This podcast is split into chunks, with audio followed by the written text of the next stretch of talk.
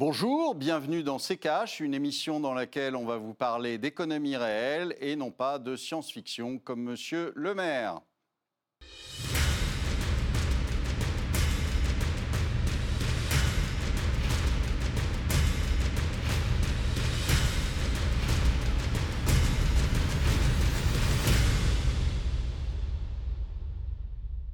Bonjour, aujourd'hui nous allons vous parler des prêts garantis par l'État et euh, des entreprises évidemment qui les reçoivent. Bonjour Estelle.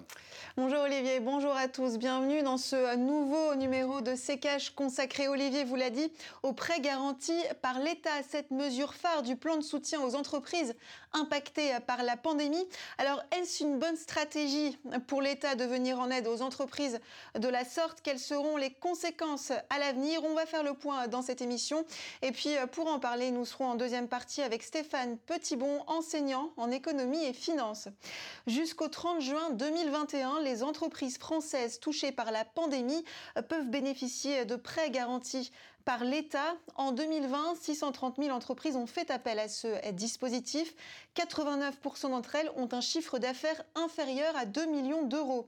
Si sur les 630 000, la part des grandes entreprises représentait 0,2%, le montant de leurs prêts accordés, lui, représente 12% de l'enveloppe globale distribuée par les établissements bancaires. 12%, soit environ 15 milliards d'euros selon les chiffres du ministère de l'économie. Alors, dernière grande entreprise en date à avoir obtenu un PGE, le groupe Lagardère. Voyez cela avec le tiroir cash d'Antoine Vassas. C'est une somme rondelette pour laquelle l'État se porte garant pour le groupe Lagardère. 465 millions d'euros de PGE ou prêts garantis par l'État. Dirigé par Arnaud Lagardère, le groupe comporte notamment les éditions Hachette, les boutiques de gare ou aéroport Relais ou plusieurs médias comme Europe 1, Paris Match ou JDD. Et avec des pertes énormes en 2020, Arnaud Lagardère peut pousser un gros soupir de soulagement. Même si le groupe ne peut pas rembourser la note, l'État s'engage à payer la majeure partie du crédit, 80%. Et par l'État, euh, entendez bien évidemment vous et moi. Mais alors comment le groupe Lagardère en est-il arrivé là? Officiellement, ce serait le Covid. Comme toujours, il a bon dos celui-là. Bon, c'est sûr que posséder un groupe de boutiques d'aéroports et de gares quand on n'a pas le droit de voyager, ça doit pas aider à booster un chiffre d'affaires.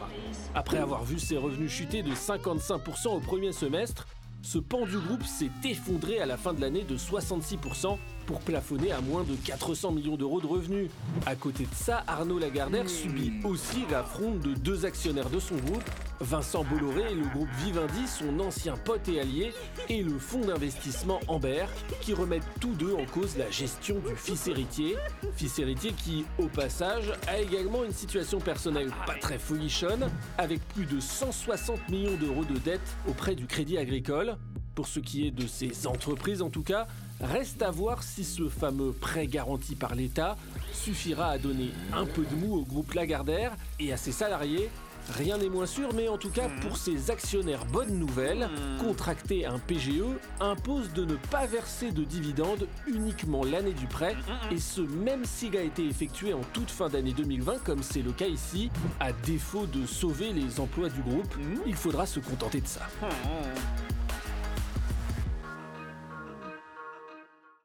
Olivier, 465 millions d'euros de prêts, dont 80% garantis par l'État.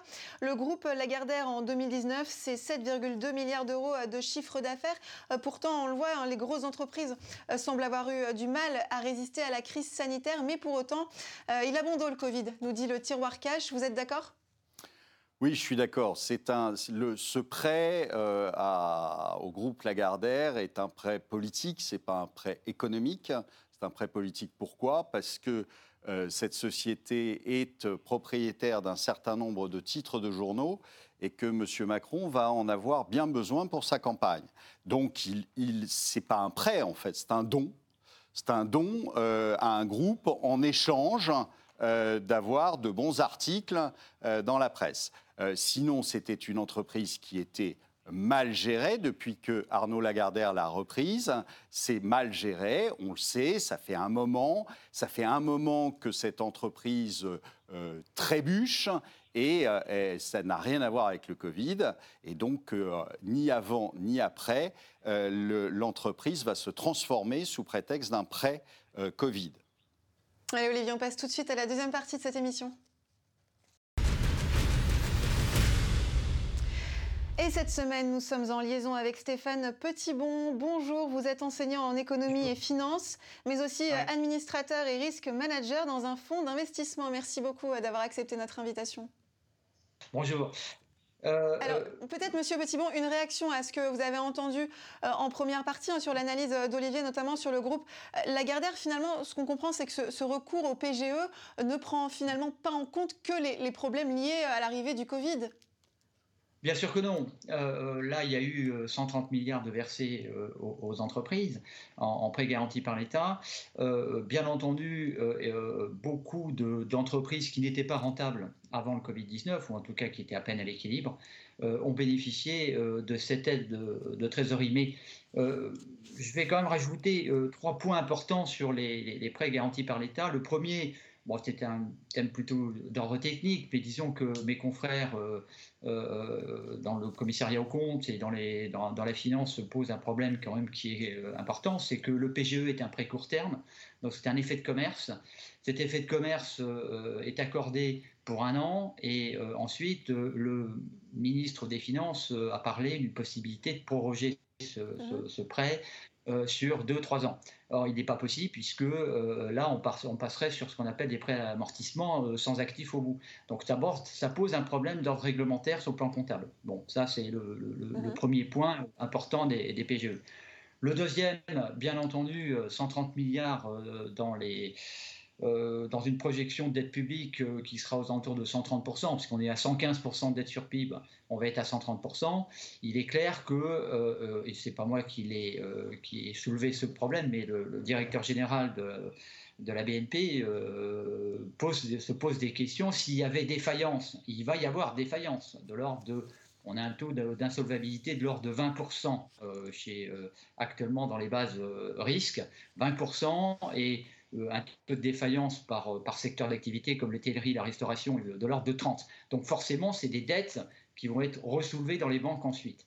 Donc la question que se pose euh, la direction générale, question qui a été posée d'ailleurs, on n'a pas, pas, encore entendu la réponse du ministère des Finances, c'est en cas de défaillance, est-ce que véritablement l'État lève sa garantie et rembourse euh, aux banques. Euh, euh, alors on a estimé aux alentours de 30 voire 40 milliards possibles de prêts qui malheureusement ne seront jamais remboursés et donc vont se retrouver en provision de dette dans les bilans des banques. Et, ça, c'est la question qui va être posée en fin 2021 et, 2022. Donc ça, c'est le, deuxième problème majeur. Le troisième, et celui-là a été soulevé bien entendu par euh, Olivier Delamarche, euh, il, est clair que, euh, et je vais prendre un autre exemple que celui de la Gardère, mm-hmm. les Galeries Lafayette ont perdu presque 50% du chiffre d'affaires.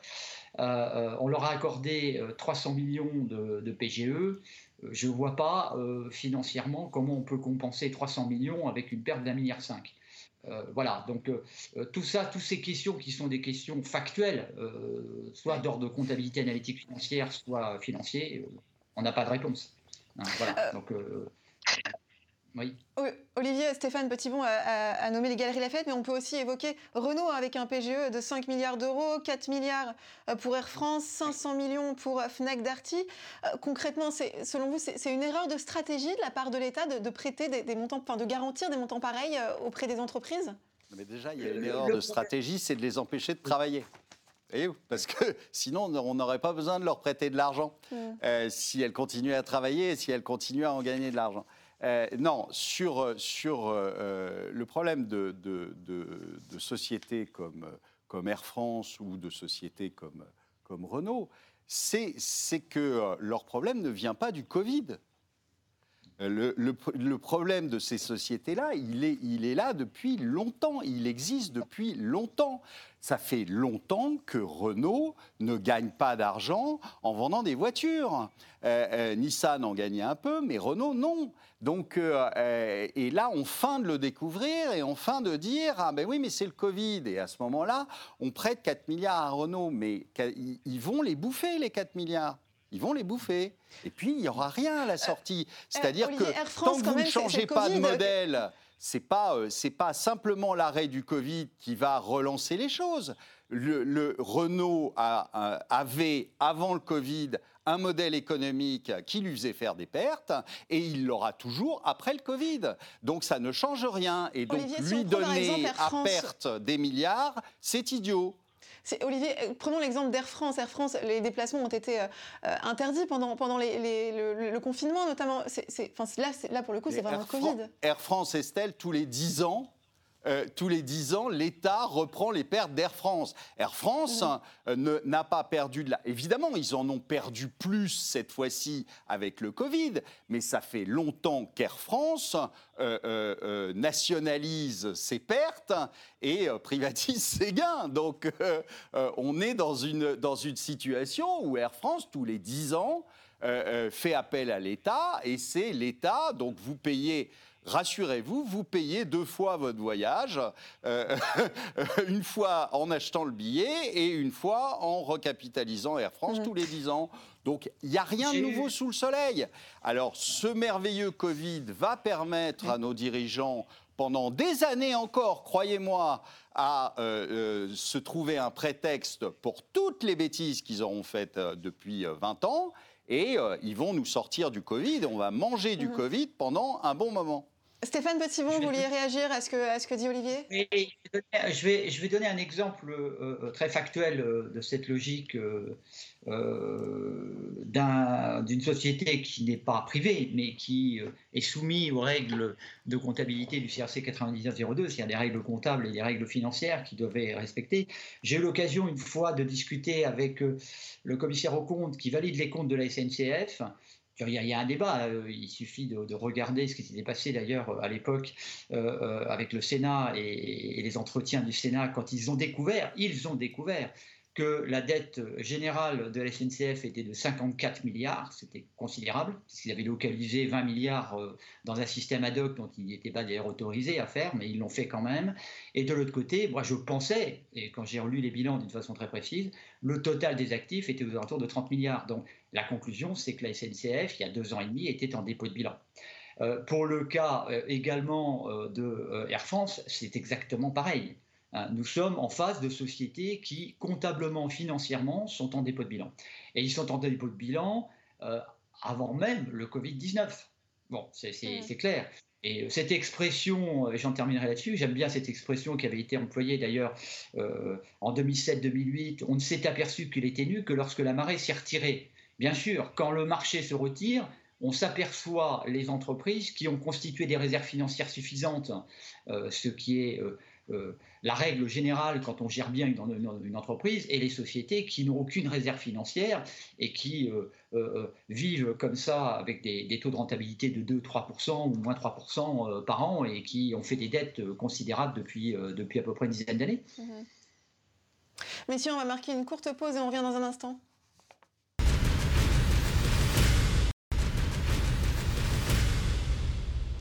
Bienvenue dans C'est Cash. Si vous nous rejoignez au sommaire cette semaine, on va parler des prêts garantis par l'État. Et pour cela, nous sommes en liaison avec Stéphane Petitbon, enseignant en finance et économie, mais aussi administrateur et risque manager dans un fonds d'investissement.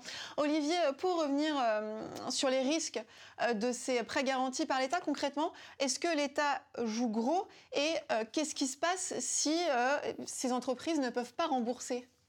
Mais l'État joue gros. Euh, euh, dans un système qui serait un système normal, il jouerait gros.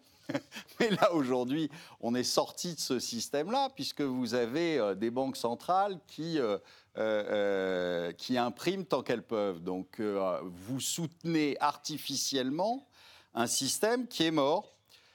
donc, vous savez, c'est le, la personne qui est dans le coma et qui est nourrie artificiellement et avec un cœur artificiel, etc. C'est le même principe. Là, vous avez une économie qui, l'économie réelle, qui est par terre, qui est, qui est morte pour une, une grande partie. Et puis, vous avez des injections artificielles de nourriture qui font que on a l'impression qu'il vit encore. Mais, euh, mais malheureusement, il bouge plus. Et donc, euh, euh, c'est exactement là ce qu'on vous a dit sur Air France, sur Renault, sur, et puis j'en passe, c'est des meilleurs, qui sont des entreprises qui, comptablement, et, et parce que leur, business model est mauvais, qui sont mortes, qui sont comptablement en faillite, et, et on continue à faire croire que mais comment vont-ils les rembourser? Ils ne pourront pas les rembourser parce qu'ils n'auront pas une activité euh, qui leur permettra de rembourser la dette. Et c'est la même chose au niveau du pays. Quand vous entendez Monsieur le maire qui vous annonce 6% de croissance euh, pour, et qui vous dit euh, bah, c'est pas grave ce qu'on fait aujourd'hui de s'endetter jusqu'à plus soif parce qu'on va avoir de la croissance et que cette croissance va rembourser la dette, mais c'est de la science-fiction. Mhm. Euh, c'est une aberration. On sait bien que Monsieur le maire ne sait pas compter, mais à ce point-là, c'est quand même difficile à accepter. Stéphane Petitbon, est-ce qu'il n'aurait pas mieux fallu euh, finalement laisser ces entreprises mourir ou, se faire racheter, par exemple? Bah écoutez, le rachat, les sessions fusion-acquisition euh, cette année, les prévisions pour des grands groupes comme Goldman Sachs ou JP Morgan, etc., ils vont véritablement, si, vous me permettez, ils vont se gaufrer cette année. Ça, c'est sûr que les prises de capital euh, ou les augmentations de capital, il va y en avoir dans, tous les coins. Mais si je reprends, si vous voulez, ce qui a été euh, soulevé par euh, Olivier par rapport au modèle. Le modèle, il a 30 ans. On le connaît, c'est un modèle néo-keynésien, faire du déficit pour faire de en découplant de la dette. Ce modèle a déjà été appliqué, euh, on le connaît, dans l'histoire économique, notamment euh, en Grande-Bretagne dans les années 46-77. Euh, Il est clair que ça a toujours abouti, et ça j'en suis certain, soit à l'hyperinflation, soit à la dévaluation générale de la monnaie, parce que les dettes ne datent pas d'hier. Il y a toujours eu comme ça des États qui s'endettent, etc. Le seul moyen qu'on a eu pour rembourser ces dettes, c'est bien entendu une dévaluation hein, générale et là c'est la fin de l'euro malheureusement, hein, euh, soit euh, de l'hyperinflation qui nous permettait tout simplement de rembourser les dettes euh, d'une façon...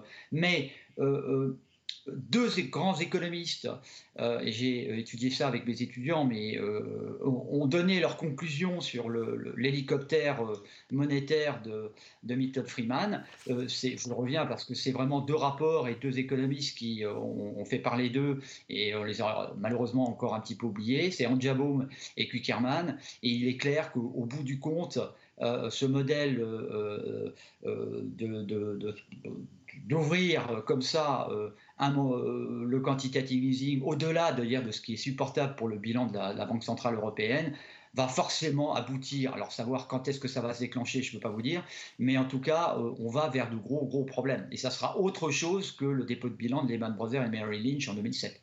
Mmh. Rapidement, euh, messieurs, avant de refermer cette émission, un mot sur le versement des dividendes, verser des dividendes ou racheter des actions l'année de l'octroi d'un prêt garanti par l'État est impossible. En revanche, les entreprises qui ont bénéficié euh, de ce dispositif en 2020 pourront verser des dividendes à leurs actionnaires euh, cette année en 2021 si leur trésorerie euh, le permet. Est-ce qu'il aurait fallu interdire de toute manière le versement de dividendes sur une durée par exemple plus longue? Il est évident de toute façon, mais vous étiez, arrivé, vous étiez arrivé à quelque chose de euh, de, schizophrénique euh, juste avant le, Covid. Euh, il, fallait, il fallait voir ce qui se, passait. Vous aviez aux États-Unis plusieurs entreprises qui avaient s'étaient endettées pour payer du dividende.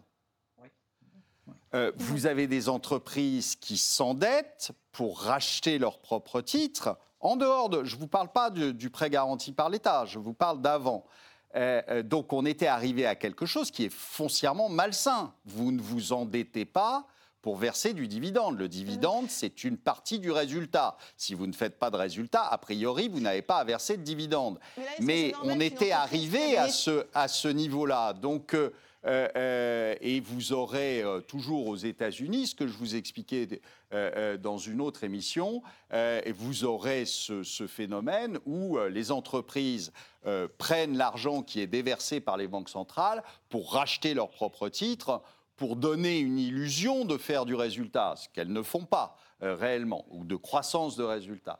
Donc, euh, oui, évidemment, il faut interdire, quand vous avez, quand vous prêtez de l'argent pour sauver une entreprise, euh, ça veut dire que l'entreprise ne fait pas de résultats de toute façon et mhm. donc elle n'a pas à verser de dividendes. Encore heureux qu'elle n'utilise pas le prêt qu'on leur fait pour verser du dividende avec des résultats largement négatifs. Encore heureux. Mais c'est pas, pas dit que ça continue longtemps comme ça, parce que je vous dis, euh, vous, vous, étiez déjà arrivé avant le Covid à une situation qui était inacceptable. Mhm. Stéphane Petitbon, une réaction rapidement? Oui, bah pour les dividendes, c'est très clair. la logique depuis une trentaine d'années, qui, continue d'ailleurs à s'accentuer, c'est que, et là je reprends un tout petit peu les, les propos euh, d'Olivier, c'est que euh, la phase de mondialisation a fait baisser les marges et les valeurs ajoutées de l'Europe des entreprises européennes et américaines. On est en phase de désindustrialisation comme on n'a jamais vécu depuis, euh, grosso modo, 1945. Donc forcément, quand euh, les industriels n'ont pas la, possibilité, par leur marge et leur rentabilité, de, maîtriser leur propre dividendes, c'est-à-dire reversement de réserves, etc., ils passent bien entendu par des fonds d'investissement, je les connais bien, hein, des fonds d'investissement qui prennent des parts pour 1, 2, 3 ou 4 ans pour faire ce qu'on appelle des effets de levier. Euh, euh, faut-il ne pas rémunérer ceux qui prennent des risques? Bah, Forcément, les fonds d'investissement demandent un rendement de l'ordre de, de 10 à 12 à l'année.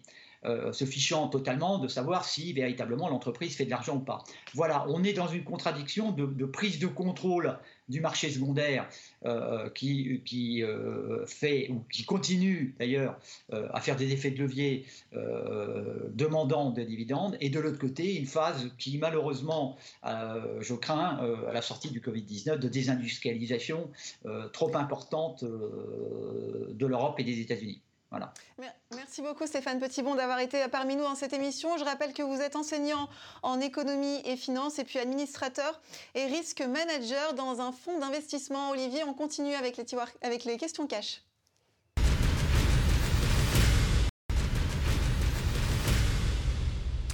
Et on commence tout de suite avec la première question, celle de Toutou à vélo. Les Anglais ont gagné quoi exactement? Ils ont perdu l'Irlande du Nord, ils ont perdu le pouvoir de prendre les grandes décisions concernant leur économie, celles qui vont être prises à Washington et Bruxelles, et ils ont réussi à négocier le commerce des biens, mais pas le commerce de leurs services. Tout ce qu'ils ont réussi à faire, c'est de s'imposer des sanctions économiques.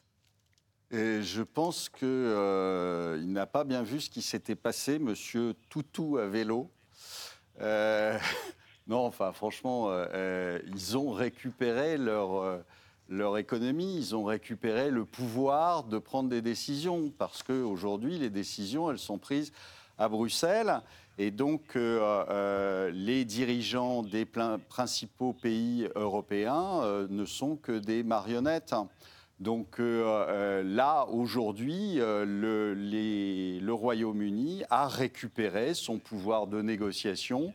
Euh, il le fait d'ailleurs très bien et depuis, euh, depuis un petit moment euh, de conclure des, des, accords bilatéraux avec les principaux pays. Figurez-vous, monsieur Toutou à vélo, qu'il y a plein de pays qui ne sont pas dans l'Union européenne et qui vivent très bien. Donc ça fera un de plus. On passe à la question d'Alex77. Économiquement parlant, si l'Écosse revenait dans le giron européen, est-ce que ça lui serait profitable? À l'Écosse ou, euh, à l'Europe? Euh, Écoutez, ce n'est pas, pas un problème du, Brexit. Ça fait très longtemps euh, que les Écossais cherchent à se, à se libérer de l'emprise du reste du Royaume-Uni. Donc, ce n'est pas un problème qui est venu avec le Brexit, c'est quelque chose qui est là depuis longtemps. Euh, maintenant, euh, sérieusement, je veux dire, personne aujourd'hui euh, ne, peut, ne peut envisager de dire que l'Europe, l'Union européenne apporte quoi que ce soit aux pays qui l'intègrent. donc c'est une euh, c'est une erreur majeure. On l'a vu, le, Covid a été un excellent exemple euh, de ça. On a vu que euh, au moment où on avait des ennuis, tout le monde jouait sa carte et personne ne s'occupait de ses petits camarades de jeu. Donc Franchement, je pense que le, Brexit est une bonne chose, en tout cas pour la Grande-Bretagne. Pour nous, c'est nettement moins le cas. Euh, c'est nous qui allons être défavorisés et, euh, ce n'est pas eux. Et donc, euh, l'Écosse qui taperait à la porte de l'Europe, ça serait franchement ridicule pour eux. Merci beaucoup Olivier. C'est la fin de cette émission. Merci de l'avoir suivi. Pour poser vos questions à Olivier, rendez-vous sur les réseaux sociaux ou en commentaire des vidéos avec le hashtag RTCash. On se retrouve la semaine prochaine pour un nouveau numéro.